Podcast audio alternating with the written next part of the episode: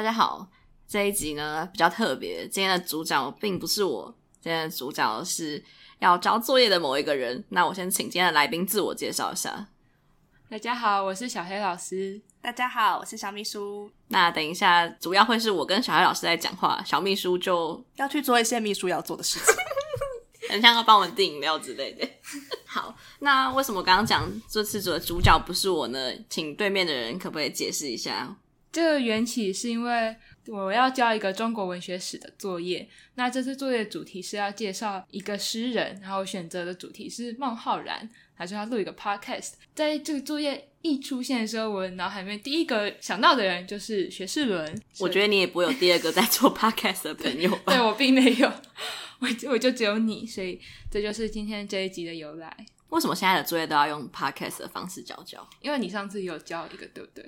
对，呃，但是其实那一次老师并没有叫我们用 podcast 交交，他说你随便做。我想说随便搞，到底要搞什么东西？可是这次是老师有明确的说要做 podcast，是吗？是，就是可以呃做一个 podcast，或者是写一篇介绍。那我觉得做 podcast 对我来说就是很有趣，不是因为讲话比较简单吗？讲话比较简单，没错。好，所以这个。零点五集就会是我们一个交作业的集数这样子，但也是很好听。毕竟小黑老师叫做小黑老师，他真的是有点老师的真材实料在的。大家请不要转台。那接下来就交棒给小黑老师，让他带领我们进入孟浩然的世界吧。好，那孟浩然是盛唐的诗人，在盛唐这段期间，就是因为科举里面重视进士科，然后开始以诗赋取士。所以很多诗人透过就是写很好的诗赋，然后进入朝廷，然后成就是展开他的进士的人生，展开进士人生。对，他戴很多眼镜，并不是。好，所以就是这时候诗人就有各式各样的风格。我这次选择孟浩然，就是因为我觉得他就是在我原本以为盛唐诗人都是一些风光得意的人，但是细读了孟浩然的生平之后。发现他人生经历了很多风霜雨雪，然后他的田园诗其实不是因他真的在那边很快乐，是因为他就是你不是真正的 快乐，你不是真正的快乐，你只是经历了一些风霜，然后田园成为你的保护色，对，繁华落尽见真纯，所以我觉得很很想要了解孟浩然的生平跟他的诗作。那孟浩然他生于呃西元六百八十九年，然后卒于一诶七百五十年，他人生活了五十一岁，五十一岁算长寿吗？延长寿，没事，算长寿。孟浩然是他的代表诗风就是田园诗，然后田园诗写的很好。他是跟谁并称啊？王孟吗？王维跟孟浩然。哦，就是王维跟孟浩然都写，就是都是盛唐盛唐山水田园诗的代表作家。不过，不过王维的诗风，因为毕竟他就是，因为他真的有很多南山田可以种，种豆南山下，草盛豆苗稀。因为我觉得王维的田园诗比较有那种，就是，哎、欸，我觉得他比较着重山山水的描写，就是他一定要写的很漂亮。然后，因为他又就是是佛教。所以他，他是很有钱呐、啊，很有钱吗？我不知道，我也不知道。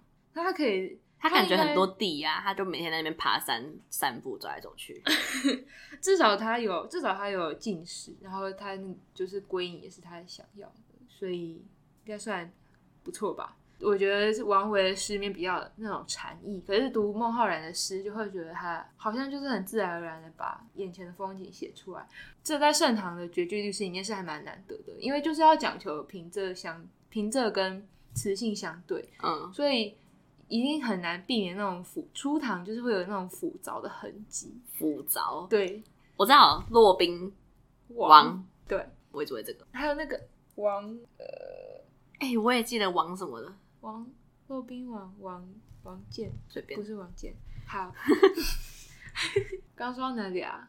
哦，就是孟浩然写的风景比较比较淳朴一些，他可以用一些自然的语言，对，然后感觉未经雕琢，但又符合平仄的感觉。对，就是他写的未经雕琢，但是又可以读出他就是他心里那种。搞不好他也喝很久啊，他写一首诗要用两个月。没有，不可能。曹植都可以七步成诗了，他可能要七千步成诗，每天都要出门走七千步，然后人家有一天一日一万步运动之类的。没有，其实说到孟浩然呢，他有一首呃一个句子，就是他算可以算是他的成名作。那他的成名作呢，就是朗读给大家听。我找一下，好 好，它叫做“惟云淡河汉，疏雨滴梧桐”。传言这首这一联就是名动京师。读这一联可以想象，就是山里那种云雾缥缈，然后林间就是雨雨一滴一滴的滴在，就是滴在树林间，对，梧桐叶上。然后很有那种空灵寂静的氛围，然后就是名动京师这样子。不过虽然是名动京师，但是孟浩然其实一生就是应试都不第，然后就是他去求访，就是京城的名，京城的各个家族，就是也没有高官显贵，高官显贵。他是准备的钱不够多，有可能，不然就是没有运气，真的没有像李，或是他长得比较不帅。达官显贵不会看脸吧？会吧？看才华吧？如果是潘安去拜托，跟孟浩然哈？如果是潘云安，他也会写词不是吗？他们可能都有一些写作的才华。反正孟浩然就是他，真的好惨哦！就是他怎么突然把惋惜？因为就是盛唐诗人，就是很多诗很多人因为。都是有这个科举的这个希望，那其实就会有想要就是济世的心，然后有这个志向，但是又又不得其门而入，所以一生就会就会面临那种困境，然后又有一种不甘寂寞的心情。一直落地也会，我觉得就是会否定自己的能力吧。可是如果是我，我就会放弃啦，我就可能去选择卖一些面之类的，就是感觉在那个时候当商人，搞不好还比当一直考。这样还赚钱，可唐代也有宵禁，那他可以卖中午的面，他不一定要当晚上的面摊吧？习惯是夜市做一些早市之类的。不过孟浩然，我觉得他有个运气好的地方是，他跟李白还蛮好的，所以就是要很会攀附关系，这样子，就是至少他的人生里面还是有一些慰藉哦。因为有一首诗就是“吾爱孟夫子，风流天下闻”，这是李白写的，对。就是李白很少这样子在诗里面直接把他欣赏的人的名字写出来，有点像被盗账号的感觉。对，或者是就随便艾特一个粉丝很多的人，就表示李白就是就是这样子，就是感觉是 YouTube 大人物，然后就是很赏识他，他就让孟浩然可以去 feed 他。他说今天来拜访田园系 YouTuber 的家，然后就来看这样子。对，也就是因为这样子，所以感觉。后代的人就会觉得孟浩然跟李白，然后还有杜甫之间是不是有一些一些传闻？然后这部分呢，其实我原本挑孟浩然的时候，就是有考量到这个传闻，那没想到一跟学士伦聊，学士伦也马上有了一个精彩的故事可以分享。对，我有一个关于孟浩然的故事可以跟大家分享。虽然他应该想说，我到底可以跟孟浩然有什么故事呢？毕竟他是西元六百年的人，就是在国中的时候，我是一个。语文班的学生，那我们就要参加一些特色的课程。那我那时候参加一个叫做“畅游诗词海”，那这个名词听起来就是在一些诗词里面畅游，所以我们就需要做一些跟诗歌相关的就是期末呈现这样子。那那时候呢，我们就排了一部话剧，叫做《梦里渡江南》。那这是有一个双关含义的，是在梦里。经过了江南这个地方，也是孟浩然、李白、杜甫一起游江南的故事，听起来很诗情画意，很厉害，对不对？但其实我已经忘记在演什么了。所以就是在整个话剧的排练当中，我印象最深刻一件事情就是，当我们下台之后，旁边的同学就跟我说：“哎、刚刚那个饰演孟浩然的人，他穿吊带裤，他吊带裤的洞超大，他走光了。”因此，关于《梦里渡江南》这部戏，我只能说他的结论就是孟浩然走光。这是一个遗憾的故事。对，我是饰演李白。对，你是饰演，对，我饰演李白。所以，真的其实从一些诗里面，是真的可以看出一些端倪。梦里渡江南的端倪。啊、比方说，就是除了“吾爱孟夫子，风流天下闻”以外，还有另外一首诗，就是也很引起，也很引起遐想。这首诗是有一年秋天，杜甫跟李白同游兖州的时候，就是他在现在的山东，然后杜甫把他们的旅程写成诗，然后里面提到“醉眠秋共被，携手日同行”，他们手晚上的时候喝醉，然后盖同一条被子；白日的时候携手共游。所以他们是订旅馆的时候订到双人床，所以就只能盖同一条被子嘛？也可能是席地而睡。然后只有一条驼背。席地而睡都是土吧？古代又没有铺水泥路。没有啊，所以在打地铺。我觉得这首、oh. 这这这件事情是，可是打地铺怎么会有被子啊？他身上有背一条可以拿。这首是这件事里面最最令人难过的地方，就是李白也有一首写一首《兖州行》，写的是同一场的旅程，但是里面完全没有任任何提到杜甫，没有办法无爱杜甫，无爱杜公，就是什么三个人的电影却没有我的姓名。对，然后。除了这首这个演奏以外，其他杜甫还写了很多首诗怀念李白。大家相信很多人都看过那个梗图，比方说“赠李白”“梦李白”“春日忆李白”“好可怕哦”“冬日有怀李白”。他是那种狂粉，对不对？就是在现代会被大家骂说不准再给我意淫，他是李白梦男之类的。我有点不太懂这样的网络文化，但是我想就是像你说的一样。那小黑老师会。就是欣赏学生用这样的方式来理解一些历史人物嘛，他们穿凿附会一些可能莫须有的故事。我觉得历，因为我本身是历史系，不是中文系，所以我想，如果是历史历史学家的话，一定会很愤怒吧。不过，如果我的身份不是历史学家，而是历史老师的话，我会觉得，就是学生的解读其实才是最重要的。因为他有解读，然后他自己才会，他有办法内化成知识。如果老师硬是跟他说：“哦，他们就是去山东兖州玩”，我一辈子都不会记得这件事情。你听很春风化雨，谢谢。对，刚刚说到杜甫就是苦追李白，没有追成功，但是李白的心就是一直心向孟浩然那边。而且有个巧合，就是他们都差十二岁。对。他们都差十二岁，是孟浩然、李白、杜甫这样。对，然后依序这样单箭头过去。对，听起来这是一些命运的启示。对，就在这段关系里面，李白是最受当时的皇帝赏识的，然后也是科举里面得意。然后孟浩然虽然没有像李白那么成功，但是因为他的人生有很丰富的体会，然后他的诗风不像李白那样很梦幻，然后很神仙道教什么，他是走比较隐逸诗人风格，所以。才就是李白，其实也很欣赏这种跟他其实完全不同路线的诗人。然后杜甫呢，就是哎，杜甫就是出生的时候，李白已经是飞黄腾达了，所以李白就是可能也没有看上这么小，因为他狂粉太多了。对，他狂粉太多，不，他还有力士脱高力士脱靴，还有贵妃醉酒。对，那不缺一个小粉丝，这就是一个苦练的关系。好，那接下来就是有两首诗作，是我选出来，就是想要跟听众们分享的。那作为小黑老师这个人设呢，我是希望学生可以跟我一起读诗，那透过朗读可以有更好的体会。好，那第一首诗是《岁暮归南山》，然后请小秘书跟雪士伦。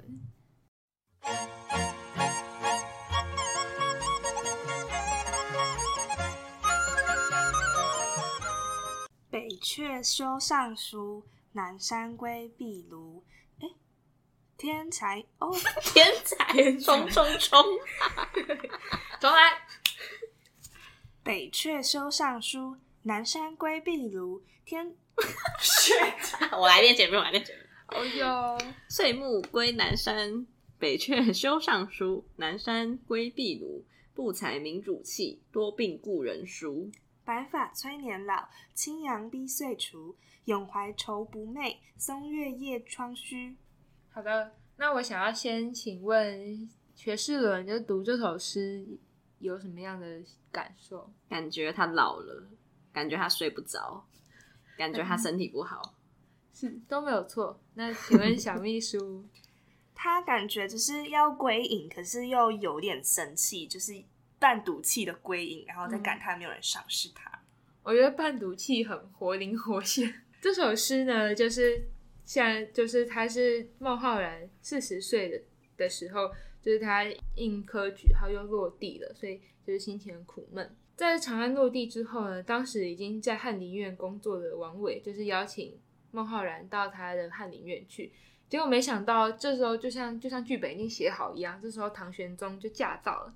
然后孟孟浩然一时紧张，就躲到床底下。听起来真的好像一些就是意识里面还会出现的东西，感觉并不是真实发生的事情。这、啊、感觉很难真的发生。然后总而言之呢，唐玄宗就发现孟浩然了，然后就命他出来作诗。然后孟浩然就吟了这首诗，所以他是当下写出这首诗的，看起来是这样子。那他真的好白目哦。对啊，因为里面有提到一句话是“不才民主气，多病故人疏”，然后就是他说自己没什么才华，所以才会被明君这样子看好。但大家看得出来，都是他在生气，说皇上你怎么看不上我？半赌气的感觉，感觉还会加一个哼。就是说这样读读起来，皇帝也会觉得是不是就是他世人不明这样子？就是有谣传说这首诗的里面的这个句子，其实就是孟浩然之后就是潦倒的原因。那就是皇帝非常的记仇。对，就是他要小心讲话。但如果我是皇帝，有人这样骂我，我一定也就是不鸟他。没有到骂，哦、我觉得他这样偷暗酸我。他就是谦虚，但是讲完发现很像暗酸。然后。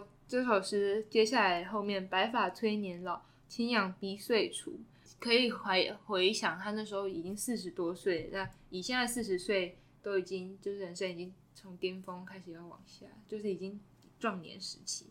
那他在他最擅长的诗赋啊科举上就没有得到什么成就。那他其实是不是并没有这么擅长这方面？有 有的人就比较衰，就是他的这个文学作品虽然。很有价值，但是是后代需要时间来证明他的成就，是需要时间的淬炼。然后最后两句“永怀愁不寐，松月夜窗虚”，就半夜睡不着，把心情哼成歌。对，就是、他到屋顶找寻那个梦境。对，就是他的，他就是心里就是满腹的忧愁，所以就永怀愁不寐。接下来的下一首诗呢？我就是选了《宿桐庐江寄广陵旧游》，那我们再邀请小秘书来朗读。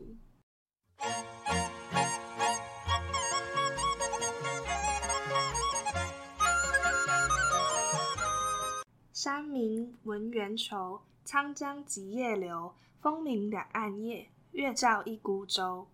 见得非吾土，维扬忆旧游。还将两行泪。遥寄海西头。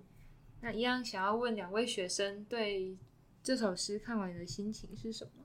他哭了，对，他哭了。我觉得这首诗好像比较有一种就是田园诗人的感觉嘛，就他前面花了比较多篇幅在描述景色，就是跟上一首诗比起来，然后这些景色也是跟他的感情就有一些互动，就让他让我们觉得他好像很孤独，然后一个人就是飘摇无助的在这个山林之间，嗯。那为大家解说，就是这首诗就像两位两位学生说的，就是他在哭，然后他就是望望着眼前的风景，就是感叹时间，呃，感不感叹时间，感叹就是很久没有见到他的故友了。那这首诗的背景是，就是孟浩然他他住在桐庐江旁边，然后就是看着风景，怀念他在扬州，就是在广陵的友人。然后，可是桐庐江跟广陵不是同个地方，对不对？因为他就是身在异乡哦，然后他怀念就是故乡广陵的朋友，他很扫兴哎，就是出来玩还在那边 玩汤玩塞。因为以前就是如果要寻求，如果要寻求就是达官显贵的推荐，或者要考科举，就要到处跑。对啊，好吧，要全台环岛，就像考教检一样。然后第一句的“山明文缘愁，沧江即夜流”，就是透过那个猿鸣的声音，然后去去铺陈当下空间的宁静。然后“沧江即夜流”，就是我觉得它就是也是透过就是那个桐庐江的那个流很快，湍湍湍急的流水，就流很快，感觉像是感叹时间的逝去。然后那。湍急的流水声，我觉得特别让人容易感受到岁月的流逝。流逝。那为什么他们都会用原教来说很难过？就是原应该也觉得很莫名其妙吧。你就比方说那个，其实原原教跟猴子教是一样的声音吗？我觉得我有听过原教，哎，就是嗯，会觉得很还。如果你真的有一些悲苦心情，会觉得那我可以查一下悲伤。原教是怎么教的？好。你查你查，然后接下来这一联“风鸣两岸夜，月照一孤舟”，可是呃，风吹动了两岸的树，然后月亮照在一艘孤独的船上。它，我觉得像这首就是很没有复杂的痕迹的对仗，就是很自然而然的，然后去铺陈，去去描绘当时就是当下的景色。这是猿叫的声，长臂猿。这是动物园的吧？对啊，我总不能也找到桐庐江旁边的猿是怎么叫的吧？那是。好几百年前的江，我觉得肯定要顺便找到桐庐江的江水的声音配在一起，会比觉得比较比较悲伤一点。那下一联“见得非吾土，为阳亦旧有”，就是在说，嗯，见得就是他现在所住的桐庐江，就是见得不是他熟悉的故乡，台北不是我的家。对，然后他怀念着以前维扬，就是扬州的，就是怀念当时旧友他的故友。然后就是很怀念从前，然后怀念他的家乡。那最后一联还将两行泪遥寄海西头，他希望把他的眼泪随着桐庐江的江水可以带向大海，然后传递到以前扬州的旧友身边。然后就是，这就是这首诗的整首诗的心情。然后我觉得这首诗就是也是体现了孟浩然就是。我觉得第一个在技巧上面，就是他体展现了孟浩然不刻意去追求平仄跟词性相对，但是、哦、所以这首诗没有平仄跟词性相对，就是第一次读的时候不会觉得它很刻意，是要仔细去看的时候才发现，哎、欸，他其实都对的很工整。然后再来，我觉得他就是这两首诗里面都都有那种悲伤，然后沮丧，然后的心情，我觉得就是可以让人就体现。就是就是反映了孟浩然一生孤苦，进士都科举都不第的那种心情。不过我觉得很可惜的是都没有，这次我都没有选他的田园诗。所以这是你故意不选一些他快乐的诗吗？还是他其实没有来写一些快乐就没有真正的快乐。他的田园成为他的保护色。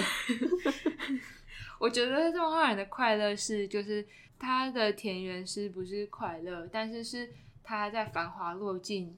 之后的那种自然纯真，返璞归真的感觉。对，就是他虽然没有办法在京都寻求他的快乐，但是他在山水田园之中，然后也有属于他自己在那里的幸福吧。无尘，无胜，无声。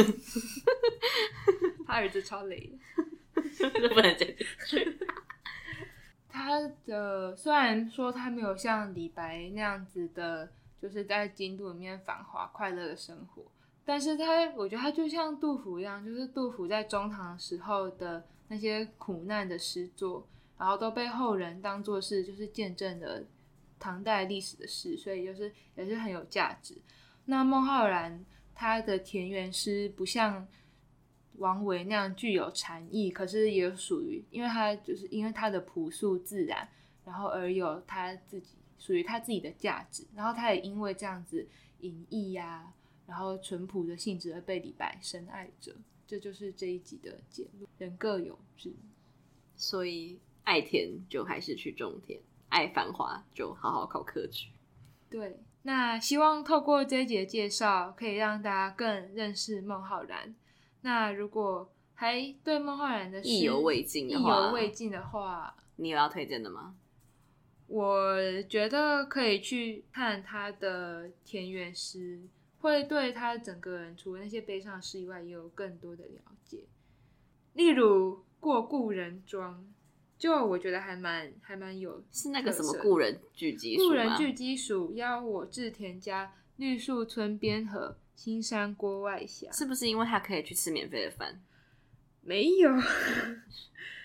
也可能是吧，就是跟有有像我每次看这首诗，都会想到就是那种比较乡下的地方，然后就有搬走，然后的感觉。哦、对啊，开颜面场圃，把酒话桑麻，待到重阳日，还来就菊花。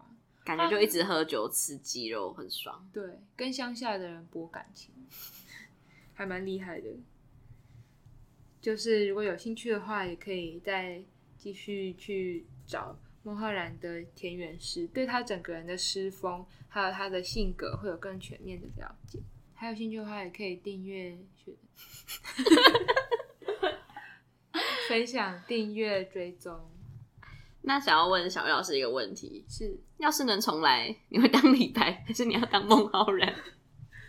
我会当，我要当孟浩然，因为李白后来也是惹皇帝生气，然后被被赶走，被四金放还。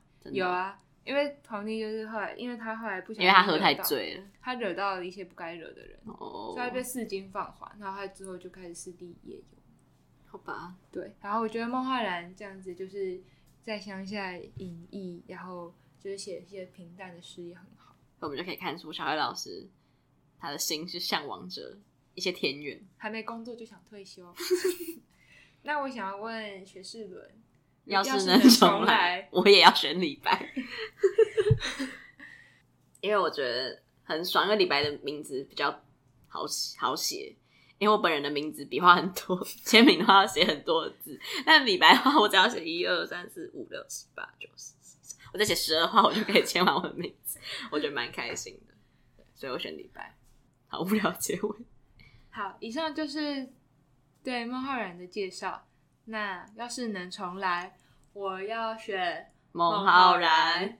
哎哎，你有发现每一集的资讯栏除了有我精心编写的本集内容，还有留言跟抖内连接哦。如果喜欢节目的话，记得订阅这个节目，还有追踪我的 IG，还可以在 Apple Park 留下五星评论，每一则留言我都会认真去看。一人一留言，救救学之伦，赞。